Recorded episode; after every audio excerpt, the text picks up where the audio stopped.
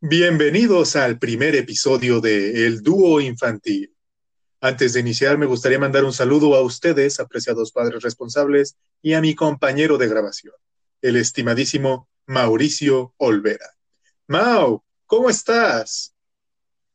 Muy bien, Beto, muchas gracias. Te saludo a ti y a todos nuestros escuchas.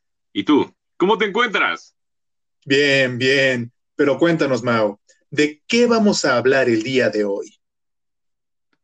Usted se quedará a escuchar el episodio de El cráneo del bebé. Fat... Mauricio, mira quién se acerca. Es Jorgito, el niñito, y parece que viene con preguntas para nosotros. Oh, Jorgito, cuéntanos tu duda. Pero, señor Mauricio, ¿por qué es importante hablar de la cabeza del bebé? Solamente es un hueso duro y vacío, ¿no? Jorgito, entendemos tu duda. Sin embargo, sí que es todo un tema el cuidado del cráneo. Efectivamente, Alberto, es muy importante el cuidado del cráneo, porque es muy moldeable. Prácticamente, es una pelota inflable de plástico. Además de que el mal manejo de este puede desarrollar malformaciones que dan como consecuencia en trastornos y problemas a edades avanzadas si no son tratados a tiempo. Entonces, ¿ya se amoló el bebé? A ver, Jorgito, vas muy rápido. Empecemos por el principio y dejemos que Mauricio nos cuente por qué el cráneo es tan maleable al nacer. ¿Te parece, Mau? Claro, Beto, pero en ese caso, tengo que aclarar que el cuerpo del bebé es más cartílago que hueso. Esto debido a que el bebé necesita salir del cuerpo de la madre cuando cumple con nueve meses de gestación. Obviamente. Pero hay un pequeño gran problema, pues el feto está muy cabezón y el canal de parto es muy estrecho, por lo que un cráneo desarrollado mataría a cualquiera que tuviera que parir eso.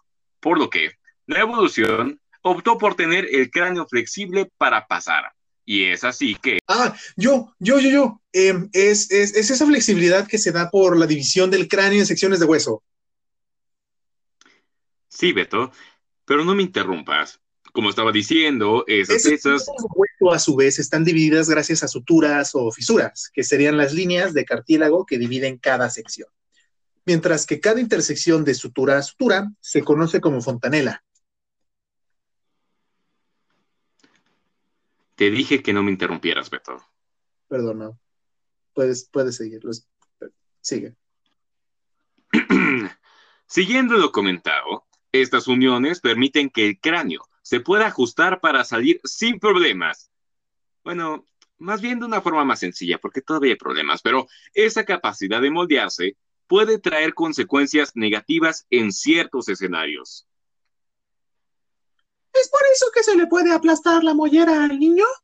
Exacto, Jorgito. Y es también la misma razón por la cual se tiene que cuidar la posición de la cabeza del bebé. ¿Y qué pasa si no se cuida?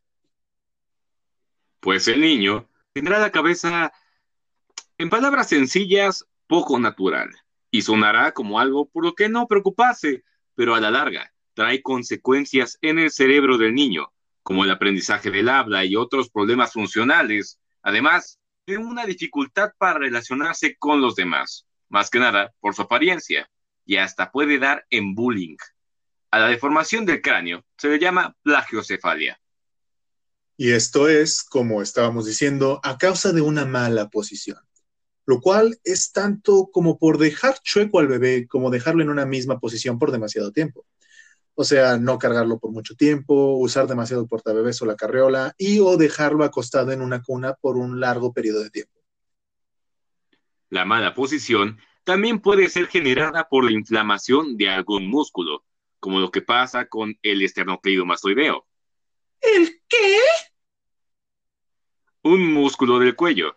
Ese que se te marca cuando quieres la cabeza. Ah, ya. Pues ese se inflama, por lo que le deja torcida la cabeza al bebé. A eso se le llama tendinitis. Y respecto a decir ya se amola el bebé, pues no, Jorgito, todavía no, pues aún hay formas de tratamiento para esta situación. Para el caso de la plagiocefalia, existe la posibilidad de mandar a hacer un casco que le devuelva la forma óptima a la cabeza del bebé, o sea, que le acomode el cráneo. Este, pero cabe aclarar que mandar a hacer el casco y los mismos estudios que se le hacen son de un costo muy, muy alto y aunque haya la posibilidad de solucionarlo por otros métodos como masajes continuos, es mejor prevenirlo puesto que el casco se debe usar por un periodo de por lo menos seis meses. Lo más recomendable para evitar la tendinitis y la plagiocefalia es cambiar de posición al bebé de manera constante en el día y saltear en las posturas en las que duerme el bebé cada noche.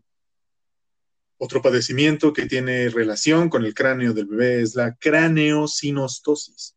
La craneosinostosis es el cierre de fisuras antes de tiempo. En este caso, sus causas se presumen congénitas. De igual forma, está la hipótesis de que se puede dar tras un roce de la cabeza del bebé contra la pelvis de la madre durante el embarazo. En este caso, la única forma de tratarlo es con una cirugía compleja. Eso se oye aterrador. Sí, Jorgito, es algo de lo que preocuparse, pero gracias a la medicina tiene solución. Y no es culpa de la madre el surgimiento de la craneosinostosis. Y aunque se siga desconociendo el motivo real, se siguen haciendo investigaciones para averiguarlo. Y, ¿por qué no?